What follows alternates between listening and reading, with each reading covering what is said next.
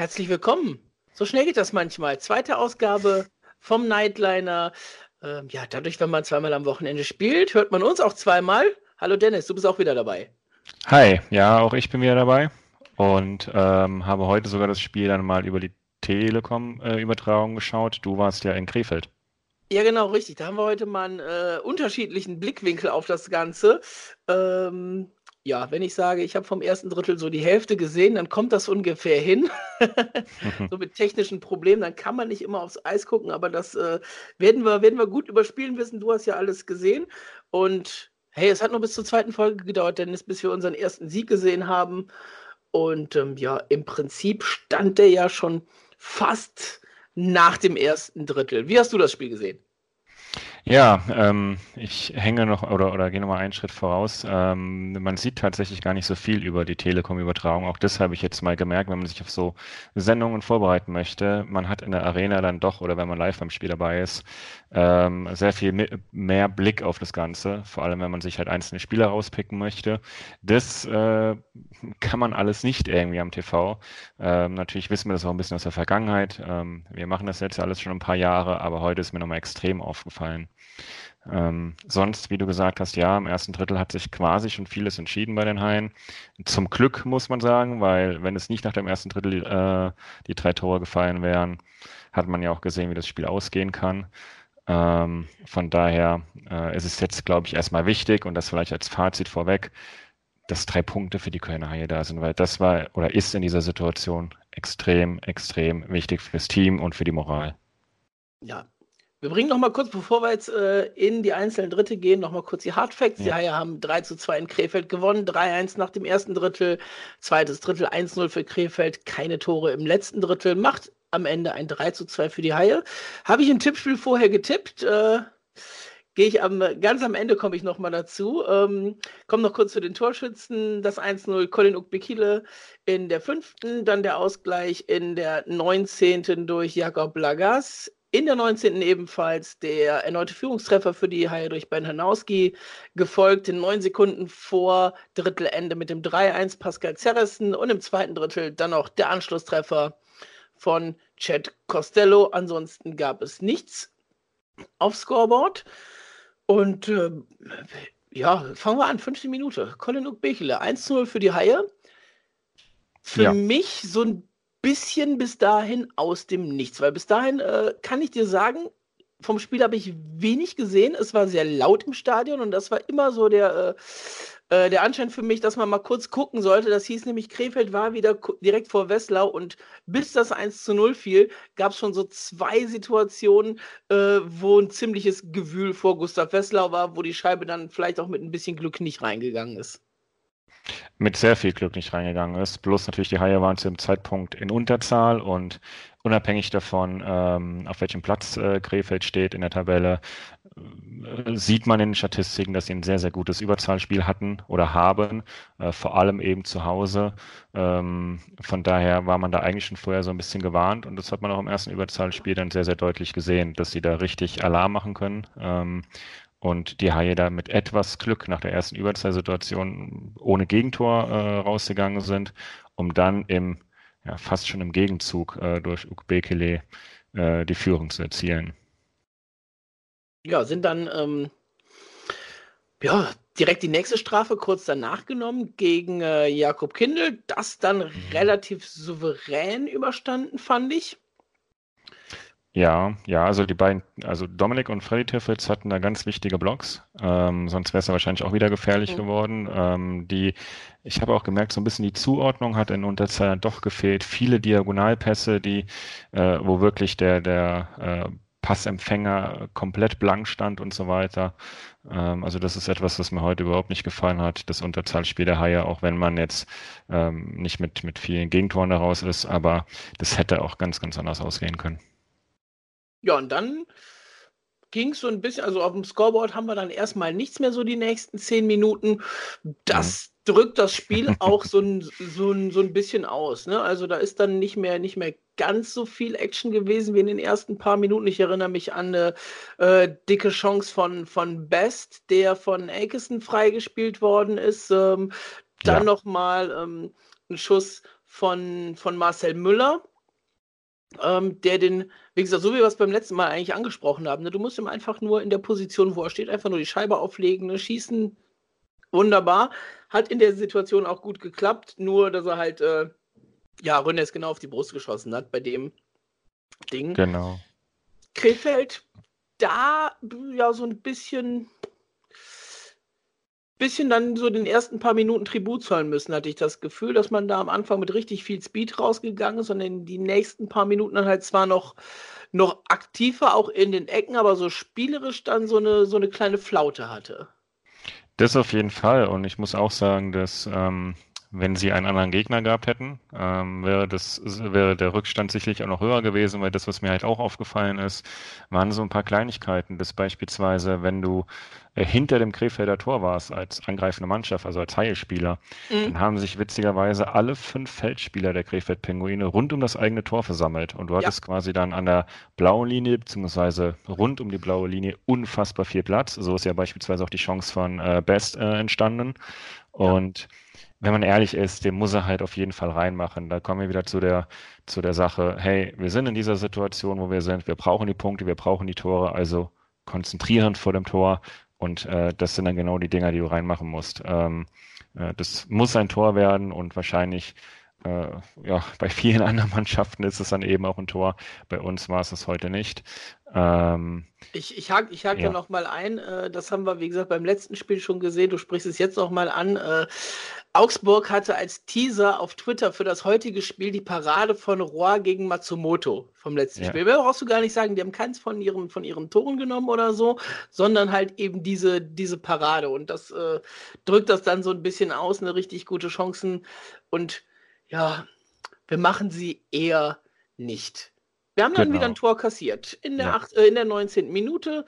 Jakob Lagas, der war alleine durch vor Westlau, hat ihn dann ein bisschen ausgeguckt. Schön von seiner Position aus kommend von halb links auf die kurze Ecke reingelegt. Westlau natürlich den Schritt mitgegangen. Ja, kann man ihm keinen, kann man Westlau keinen, keinen Vorwurf machen. Äh, der Fehler ist da mit Sicherheit, mit Sicherheit vorher passiert. Äh, sonst darfst du so einen Spieler einfach nicht so alleine aufs Tor gehen lassen. Und von ja. ein paar Situationen, die entschärft Westlau eben so, aber halt nicht alle und der war dann eben drin. Ganz wichtig, dann, äh, es waren 17 Sekunden später, ähm, und jetzt wäre ich darauf eingegangen, was du gerade schon gesagt hast. Hinter dem Tor wurde von den Haien keiner angegriffen. In dem Moment auch nicht John Matsumoto. In dem Moment funktionierte aber auch das Stellen im Slot nicht. Und Ben Hanowski hatte Platz und hat ihn dann auch endlich mal genutzt. Den Pass äh, von Matsumoto direkt verwandelt.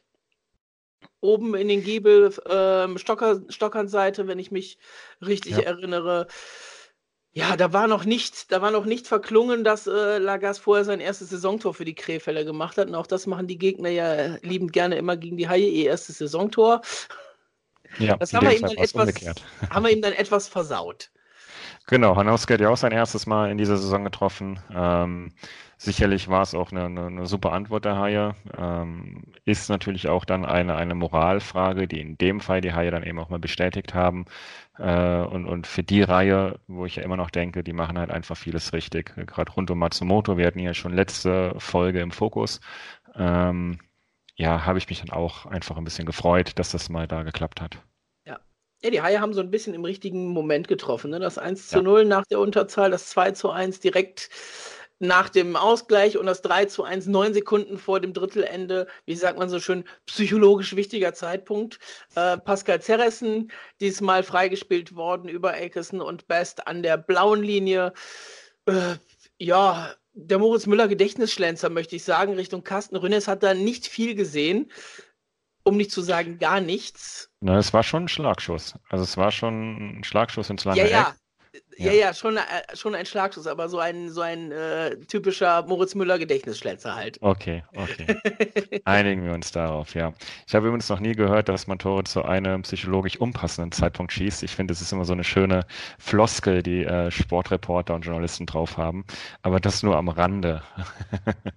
ähm, natürlich war es halt irgendwie trotzdem wichtig, weil du hast auch gesehen, dass die nach dem 2 zu 1 Führungstreffer oder halt quasi zwischen 2-1 und 3-1 haben die Haie ja tatsächlich äh, Krefeld im, ins eigene Drittel, ähm, äh, wie nennt man es, ähm, ähm, ja so ein bisschen ins eigene Drittel gedrückt und ja. äh, hatten durchaus auch das 3-1. Lag dann noch so ein bisschen in der Luft. Man hat es ihnen jetzt nicht zugetraut unbedingt, aber dass es dann geklappt hat, war eigentlich nur eine Folge davon, dass die Haie da nochmal Druck gemacht haben und ähm, ja, auch tatsächlich sich das 3-1 in dem Fall einfach verdient haben. Ja, damit war das erste Drittel durch. Ähm, wir haben in diesem Drittel so viele Tore geschossen, auswärts, wie wir in dieser Saison bisher einmal in 60 Minuten geschafft haben, nämlich in Bremerhaven. Mhm. Ansonsten auswärts noch nie mehr als zwei gemacht in der Saison. Auch das war schon mal ganz wichtig nach dem ersten Drittel. Ja. Zweite Drittel ein äh, typisches zweites Haie-Drittel. Und jetzt fange ich auch mal mit dem Fazit an. Äh, ich bin nach dem Drittel äh, hinterm Haierblock in den Umlauf gegangen und äh, habe mit ein paar Leuten gesprochen und ungefragt, das allererste, was mir fast jeder sagte, wir verlieren das Spiel. Ja, weil du äh, das, was du, was, was du im zweiten Drittel gesehen hast, irgendwie halt die ganze Saison gesehen hast. Es war halt irgendwie ein zweites Drittel zum Vergessen.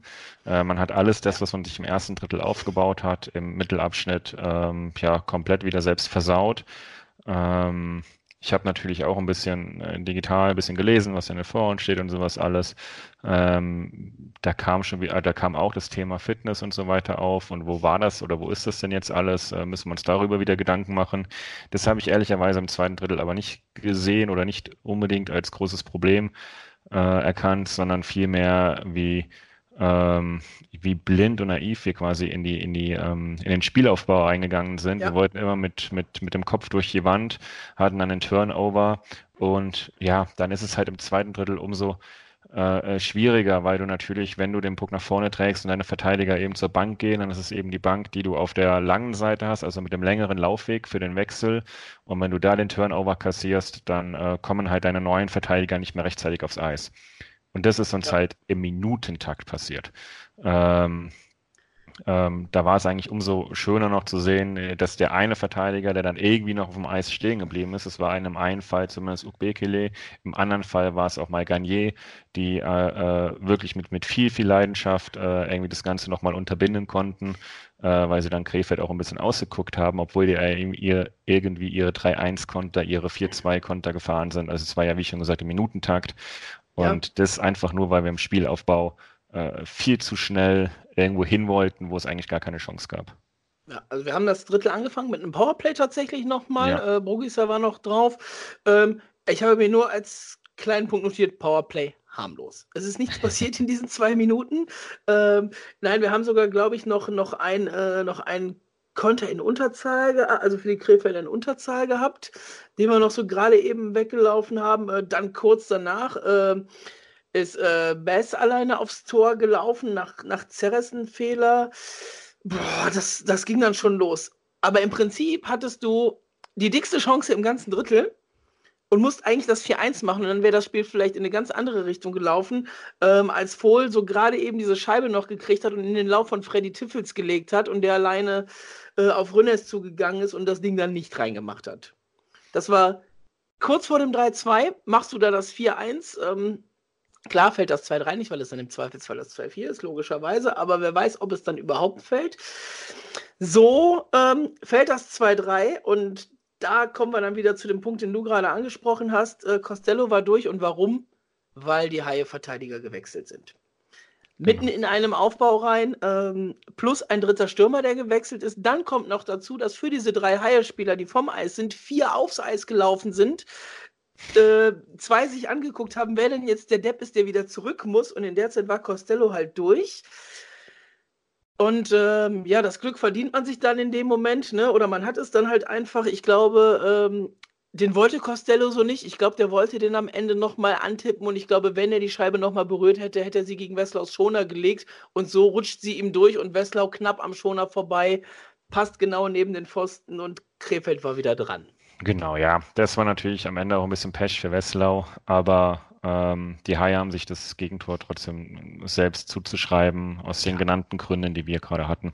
Ähm, ja, und du hast ja auch gerade das Überzahlspiel angesprochen. Wir hatten ja heute zwei Überzahlsituationen, einmal im zweiten Drittel, einmal im dritten Drittel. Und äh, da muss man sich wirklich nochmal ein paar Gedanken machen, weil inzwischen sind wir auch das, das schlechteste Überzahlspiel der Liga, ähm, obwohl wir durchaus Leute dafür haben, die Überzahl spielen können. Aber ähm, auch hier, die Reihen wurden ja nicht gewechselt äh, zum Heimspiel ja. am Freitag.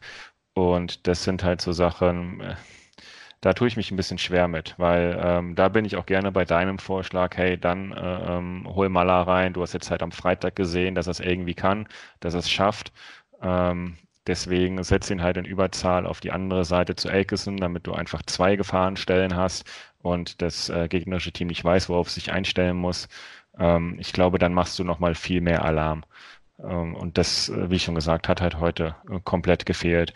Plus, dass du dann natürlich eine zweite Reihe hast, hier mit Ovira, Hanowski, Matsumoto, ähm, die halt nur die zweite Reihe im Überzahl sind und eigentlich immer nur so den, den zweiten Shift fahren. Ähm, naja, schwierig, schwierig. Ich habe mir tatsächlich heute mal irgendwann überlegt, äh, ob du Ukbekele dann mal reinnimmst. Vielleicht sogar eine Überzahl wäre mal eine Idee, weil er spielt halt irgendwie in, in zur Zeit frei auf. Wir hatten das Thema ja schon mal, dass wir gerade sehen, hey, der hat äh, ja, hat natürlich eine gewisse Entwicklung, der traut sich was, der schießt. Ähm, ich finde inzwischen, dann kann man das auch mal ausprobieren, weil, ja, wenn ich einfach sehe, auf der anderen Seite, es, es ändert ja nichts. Also, ja. wir sind jetzt bei unter 9%, müssten wir nach dem Spiel sein. Ja, ja. Ähm, das heißt, irgendwie jedes 12., 13. Powerplay wird, wird irgendwie ähm, genutzt für ein Tor. Also, also wenn ich es richtig im Kopf habe, hatten wir vor dem äh, Augsburg-Spiel ein Tor aus den letzten 25 Situationen. Ach, okay. Wir, wir ja. sehen ja, es ging ja, also am Anfang ging es ja relativ gut los, aber dann ist es halt sehr, sehr stark abgeflacht. Äh, ein positives habe ich mir im zweiten Drittel tatsächlich notiert, ähm, weil wir es auch am Freitag schon angesprochen haben. Wir waren heute sehr häufig im Slot zu finden. Für Schüsse, ja aber auch mit Spielern, die da standen, äh, die dem Torhüter die Sicht genommen haben, wie zum Beispiel beim 3-1, äh, um mal Scheiben abzufälschen vor dem Tor. Da war auf jeden Fall mehr Verkehr. Das darf man gerne noch ausbauen. Also es war jetzt nicht äh, alles Gold, was da geglänzt hat, aber da war auf jeden Fall schon mal jemand. Und ähm, ja, das hat sich im dritten Drittel dann so ein bisschen fortgesetzt. Ähm, es blieb am Ende torlos. Das hat den Haien dann Gott sei Dank am Ende nicht wehgetan, dieses torlose letzte Drittel, auch wenn du wieder die äh, Überzahl hattest und sie und sie nicht genutzt hast. Ich fand das zweite Überzahlspiel, äh, um da mal gerade drauf einzugehen, ein bisschen besser. Also es war teilweise mhm. gut rausgespielt, nur du hast halt regelmäßig wieder diesen, diesen Punkt des Abschlusses verpasst. Ne? Also manchmal hast du halt wirklich gesagt, so, der Pass und dann, und dann zieh ab. Und dann kam entweder der Pass nicht richtig gut oder aber der Schuss kam nicht. Und das war halt so, wo ich wieder dachte, ja, so sieht das High Powerplay momentan halt aus. Ja, so ist es. Genau. Aber und damit auch das Drittel, ganz kurz, auch das Drittel begann mit einer super geilen Aktion von den Haien. Weißt du, was ich meine? Hat man es am, am, Fernsehen überhaupt gut sehen können. Und zwar ähm. der, der Check von äh, Sexil, als der Brogisa im Prinzip schon über der Bande hatte? Ähm, ich befürchte nicht. Es kann durchaus sein, dass ich es verpasst habe, aber ich habe es auf jeden Fall nicht gesehen. Ähm, und und äh, ich glaube, wenn der Kommentator, also wenn es äh, sichtbar gewesen wäre, hätte der Kommentator was gesehen und dann hätte ich das ja. gehört. Das war aber auch nicht der Fall. Also er ist nicht ganz drüber gegangen, Burgis, aber er hing schon so halb drüber und es hat nicht viel gefehlt, dass die Beine noch ein bisschen höher waren. Ich glaube, da stand noch so, so, ein Betreuer im Weg, der ihn noch hätte auffangen können. Äh, ja. Er, war, er, er, war halb drüber, so dieser, dieser Patrick Hager Gedächtnischeck quasi. ja, auch, auch das ähm, ist mir zum Beispiel auch heute aufgefallen. Zumindest im ersten Drittel hat Krefeld jeden Check zu Ende gefahren. Und das hast mhm. du bei uns seit den letzten Spielen auch überhaupt nicht gesehen. Und wenn du dir es mal gewünscht hättest, ich sage ja auch, auch Checks äh, gehören mal zum Eishockey dazu. Ähm, ich bin auch ein Freund davon, ich nehme lieber mal zwei Minuten für einen Bannencheck in Kauf, anstatt zwei Minuten wegen Haken, äh, was irgendwie immer totlangweilig ist. Ähm, quasi so ein bisschen in die Richtung, so eine Zwei-Minuten-Strafe muss sich auch lohnen. Ähm, ja. Ähm, ja. aber gut, da kann man natürlich äh, geteilter Meinung sein. Trotzdem, ähm, ja, ist es ja schön, dass es passiert ist, wenn auch nicht in der, äh, im sichtbaren Feld für den TV-Zuschauer scheinbar. Nee, ansonsten das dritte Drittel, Schwierig. Ich, ich sagte mal, was, was, ich, was ich mir aufgeschrieben habe. Äh, und daraus merkt man dann schon, äh, in welche Richtung das Ganze geht. Äh, die Haie hatten sehr wenig Aufbauspiel. Die Aktionen nach vorne waren viele Einzelaktionen, äh, viel über die Seite. Da ging dann auch, ähm, ja, auch wenig, auch wenig Richtung Tor. Äh, wir haben null Speed entwickelt. Das, das Problem, was wir, was wir am Freitag schon haben, das ging bei den Krefeldern viel einfacher, auch im zweiten Drittel, du hast es eben gesagt, viele ihrer 3-1-4-2 Konteraktionen, weil die Krefelder einfach aus ihrer Defensive raus dieses Nord-Süd-Hockey spielen. Ne? Ja. Wenn du die Scheibe hast, dann gehst du nach vorne und dann nimmst du die, nimmst du die Hände in die Hand. Ähm, allerdings und das muss man dazu sagen, bis auf die letzten paar Minuten fand ich, hatten die Krefelder im dritten Drittel jetzt auch nicht so den Punch, dass man jetzt sagen musste, die machen hier unbedingt noch, das, noch den Ausgleich. Also klar, am Ende mit, mit Torwart raus, ne, mit dem einen Mann dann mehr, okay, da waren dann noch diese paar Momente, aber ansonsten habe ich sie jetzt im letzten Drittel auch nicht mehr, nicht mehr so gut gesehen wie im zweiten Drittel zum Beispiel. Ja. Und von ja, daher. War, ja Sag du. Ich äh, wäre jetzt halt drauf eingegangen, ja, also genau deswegen stehen die Mannschaften da, wo sie halt stehen. Also das mhm. muss man ja für Krefeld genauso sagen.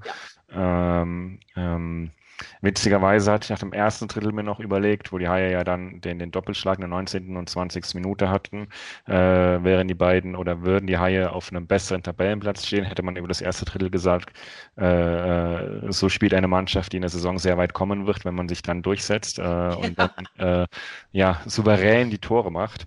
Ähm, ähm, so war es irgendwie so, dass man schon dachte, oh mein Gott, aber es kommen noch 40 Minuten, äh, womit man ja auch ein bisschen Recht behalten hat. Ähm, von daher ja. Ähm, man muss am Ende des Tages sagen, das dritte Drittel hat irgendwie für beide Mannschaften gar nicht mehr so viel gegeben. Ähm, also es waren halt irgendwie sehr, sehr viele Fehler und du hast irgendwie gar nicht mehr so richtig erkannt, was, ja, ob jemand noch möchte oder nicht. Von daher soll es uns erstmal recht sein, weil die Punkte sind wichtiger als äh, das schöne Spielen oder die Art und Weise des Spiels. Ähm, es geht erstmal darum, und das muss man der Mannschaft zugute halten, dass man jetzt einen Sieg äh, hat, äh, der sicherlich dann auch mal einfach für die Moral stehen kann. Ich habe heute zum ersten Mal übrigens gesehen, dass das aktiv, also dass man gesehen hat, dass aktiv gecoacht wurde äh, vor dem Krefeld-Spiel. Und zwar ähm, haben wir Daniel Pieter wenn der in die neutrale Zone gegangen ist, haben wir den bis zur blauen, bis zur haie-blauen Linie, haben wir den in Manndeckung genommen. Da, dem stand immer einer auf dem Fuß. Der hat im Aufbau hatte nicht viel gebracht, weil er einfach keine Scheibe in der neutralen Zone bekommen hat, weil da immer einer direkt dabei war. Das war nicht unbedingt immer dieselbe Reihe, dass man sagen kann, da kommt jetzt immer der Spieler drauf, sondern immer einer aus der Reihe. Ähm, ist ihm im Prinzip bis zur eigenen blauen Linie gefolgt. Dann ist ja egal, wenn die mal im Drittel drin waren, ne? dann, dann lass halt ein bisschen außen rumspielen. Dann musst du ihn jetzt nicht, nicht unbedingt Mann verteidigen, aber das äh, fand, ich, fand ich ganz interessant, dass man, dass man sowas halt auch, auch machen kann und einen Spieler halt so auch aktiv rausnehmen kann, weil wie gesagt, von Pieter an sich war heute eigentlich auch wenig zu sehen. Und wenn man mich vorher fragt vor Krefeld spielen, wer von den Pinguinen denn gegen die Haie trifft, dann ist Pieter normalerweise immer die erste Wahl. Das stimmt, das stimmt, ja. Kann ich in dem Sinne nichts hinzufügen. Ja, die Haie haben das Spiel 3-2 genau. gewonnen. Wir haben drei Punkte geholt. Am Wochenende. Ähm, einer wird nicht ganz zufrieden gewesen sein äh, mit dem letzten Drittel. Colin Ukbekile. Der straft mich Lügen, wenn er doch mal ein Shift gehabt hat. Für mich hat er im letzten Drittel kein Shift gehabt. Ähm, genau, für mich auch nicht. Ich habe es nicht mitbekommen. Er war auch nur neun Minuten auf dem Eis. Die letzten Spiele war er öfter auf dem Eis. Das spricht so ein bisschen dafür, dass da irgendwas äh, los war im letzten Drittel. Ich habe auch versucht herauszufinden, ob das verletzungsbedingt war, habe aber noch keine Rückmeldung erhalten. Das wird man dann vielleicht in den nächsten Tagen hören. Ähm, ja, äh, ja, er hat auch nur 18 ja. Shifts äh, im Vergleich genau. dazu die anderen Verteidiger. Kindle 26, Garnier 28, ähm, Aronson 30, äh, jetzt mal gucken wir mal, Ceressen 28 und wen habe ich jetzt noch vergessen? Da, Dominik Tiffels 29. Ne? Also das sind im Schnitt 10 Shifts weniger. Äh, ja. Wie gesagt, der war halt, der war halt ein Drittel nicht mehr drauf und Genau, ich wüsste nicht, dass er einen Fehler gebaut hat, zumindest keinen Schnitzer, der jetzt irgendwie aufgefallen wäre. Äh, ja, er war mit in diesem Wechsel Tohuwabo vor dem 3-2 war er mit beteiligt, aber da war er mit Sicherheit nicht der Einzige, der da Richtig Ja. Da, Dafür äh, hat er halt davor den Wechsel, ich habe sie eben auch genannt, äh, davor ein Wechsel, war er ja derjenige Verteidiger, der dann auch was ausgebügelt hat. Ja. Dergleichen bei einer ähnlichen Situation. Also von daher, ähm, ja, schauen wir mal, was da die nächsten Tage bei ihm rauskommt. Und, ähm, also er saß auf der Bank, ne? Also es war nicht ja. so, dass er, dass er nicht ah, mehr da war, sondern er saß die ganze Zeit auf der Bank äh, neben Mick Köhler, der hatte auch keine Eiszeit heute. Die beiden saßen da so wirklich so als Prellbock zwischen Verteidigerseite und Stürmerseite, zwischen denen die immer gewechselt haben.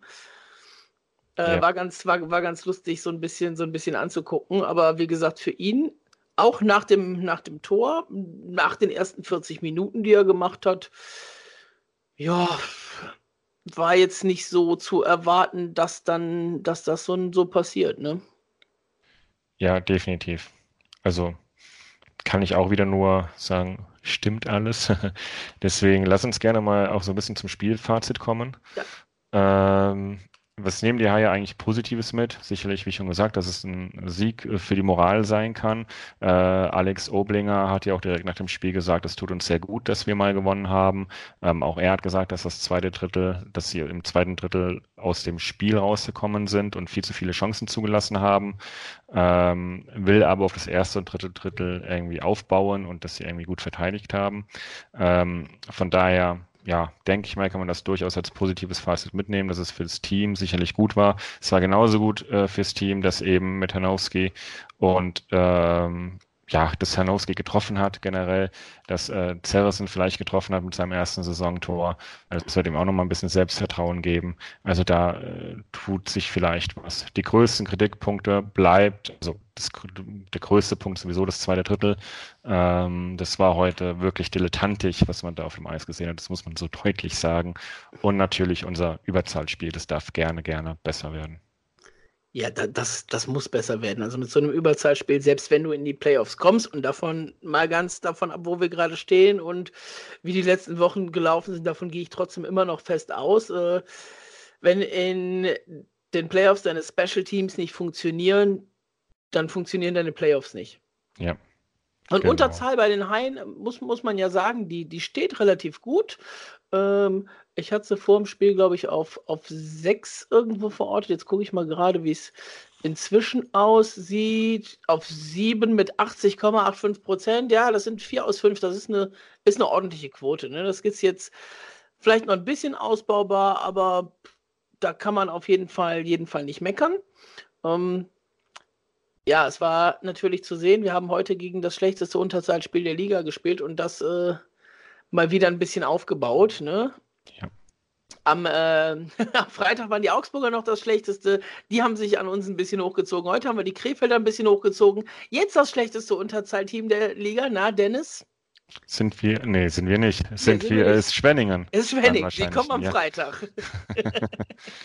Ja, schauen wir mal, was wir da machen. Ich meine, ähm, ähm, es waren jetzt nur zwei Überzahlspiele heute. Äh, du hast auch recht, das zweite Überzahlspiel war sicherlich besser als das erste. Ähm, aber schauen wir dann, was am Freitag gegen Schwenningen passiert. Ja, soweit sind wir noch nicht. Da kommen wir dann Ende ja. der Woche zu. Äh, ja. Wir haben es beim letzten Spiel, ich, ich hatte es tatsächlich irgendwann mal im, im Kopf, dass wir es machen und ich habe es tatsächlich vergessen. Wir wollen natürlich äh, die Three Stars des Spiels küren, äh, jeder für sich. Ja. Und ähm, Dennis, fang du doch mal an.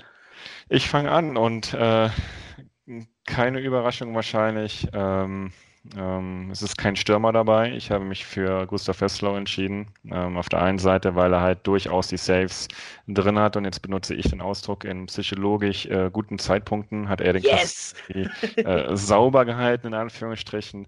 Äh, nicht zuletzt mit dem Save eben äh, auch, auch kurz vor Schluss.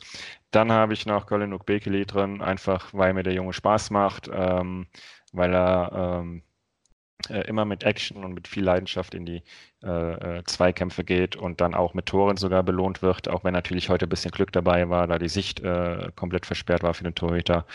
Und ich habe noch Garnier mit reingenommen, einfach weil mich dieses zweite Drittel so wahnsinnig aufgeregt hat und ich ganz froh war, dass Ukbekele und Garnier genau die beiden Verteidiger waren. Wir haben eben schon drüber gesprochen, die diese äh, ja, Tempogegenstöße ein bisschen verhindert haben als äh, Last Man Standing quasi, äh, weil alle anderen in, in irgendwelchen Wechselfehlern unterwegs waren. Und ähm, genau, deswegen habe ich mich für die drei heute entschieden.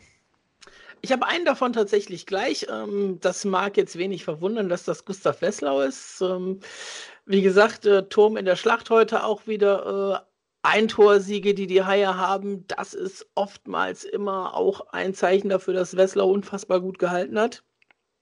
Und dann ähm, bin auch ich mit zwei Verteidigern dabei, aber ich habe äh, grundweg andere als du. Äh, zum einen habe ich Dominik Tiffels, ähm, Unsung Hero heute, möchte ich fast sagen. Äh, der hat ein wahnsinnig gutes Spiel gemacht, ähm, immer sicher gestanden, ähm, vom Stellungsspiel her, von der Arbeit in den Banden her, äh, Schüsse geblockt. Ähm, fürs zweite Spiel nach der Verletzung schon auf einem richtig, richtig guten Niveau. Ähm, dafür, dass er ja vorher drei, vier Wochen raus war. Und als zweites habe ich äh, Taylor Aronson. Und zwar einfach aus dem Grund, weil er heute wirklich Schüsse weggenommen hat wie kein zweiter. Also ich habe alleine vier, fünf Blocks von ihm gezählt. Ähm, ja, lass in den ersten paar Minuten, wo ich nicht ganz so dabei war, lass doch ich noch den einen oder anderen mit dabei gewesen sein. Ähm, von daher hat heute richtig, richtig viel abgerissen. Über 25 Minuten Eiszeit äh, mit 30 Shifts heute.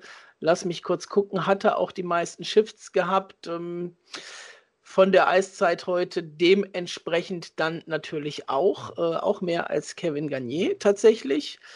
Ähm, ja, ich war vor der Saison noch nicht ganz von ihm überzeugt als Neuzugang. Ähm, offensiv fehlt der Output bestimmt noch, den man sich vielleicht von ihm erwartet hatte, aber an sich macht er tatsächlich schon fast mehr, als ich mir vor der Saison erwartet habe. Von daher äh, Respekt, Taylor Aronson heute äh, mit den Blogs richtig viel fürs Team gegeben und das tat mit Sicherheit auch der ein oder andere richtig gut weh, aber das muss man erstmal machen. Ja, da ergänzt sich doch nur bei ihm auch ähm, die Zahl, nämlich in der Saison bisher sind es 15 geblockte Schüsse. Mir ist es tatsächlich bei einem der vorherigen Spiele mal aufgefallen. Ja. Zu Hause muss es gewesen sein, wo er sehr, sehr viele Schüsse geblockt hat. Also da ähm, er scheint in dem Sinne ein guter Unterzahlspieler zu sein. Vielleicht ähm, ähm, ja, kann man auch darauf da. Ja, definitiv, denke ich auch. Äh, passt auch mit der, mit der Zeit in Unterzahl heute. Äh, mit knapp zwei Minuten in Unterzahl hat er da auch mit Kevin Garnier zusammen am meisten draufgestanden. Dennis, wie ordnen wir das Ganze in die momentane Situation ein? Ich glaube ganz einfach in einem Satz, die drei Punkte tun uns gut. Ja. Und äh, nehmen wir mit. Ich glaube, mehr braucht man dazu nicht sagen. Äh, ganz wichtig ist, dass man jetzt die Woche nutzt, dass man am nächsten Wochenende gegen den Tabellenletzten, gegen Schwenningen, die drei Punkte wiederholt. Dann kommt das Derby gegen eine DEG, die momentan richtig gut drauf ist, die momentan auf Platz 4 in der Tabelle stehen. Äh, da haben wir nächstes Wochenende wahrscheinlich wieder richtig viel zu erzählen. Ähm, ja, uns bleibt jetzt auch nicht mehr viel zu sagen. Ähm, wir hauen das ganze Ding jetzt gleich noch online, dass das natürlich auch Nightliner-mäßig noch äh, vor Mitternacht draußen ist. Und äh, ich gehe fast davon aus, die Umfrage, die du einbuchen willst, Dennis, und die Kommentare, die du haben möchtest, die werden sich um Colin Okbekele drehen. Ja, ich lasse mir noch was einfallen. Jetzt überrumpelst du mich in der zweiten Folge zum zweiten Mal. ähm, ich lasse mir noch was Schlaues einfallen, aber es wird rund um Ukbekele gehen. Ja, also du hast ja mit Matsumoto so schön gemacht und hey, es ist ja. enger, als ich dachte tatsächlich, die Umfrage, äh, nachdem es am Anfang nach einer sehr eindeutigen Sache aussah, ist es am Ende dann doch wieder ein bisschen zusammengerückt. Macht weiter so, nehmt weiter so fleißig dran teil und dann hören wir uns hier im Nightliner am nächsten Freitag wieder nach der Partie gegen die Schwenninger White Wings. Bis dann. Genau, und noch eine Ergänzung. Ähm, es folgt jetzt noch die Stimme von äh, Stuart aus der Pressekonferenz. Die schiebe ich gerne noch hinten ran äh, beim Schneiden und damit beenden wir das Ganze dann.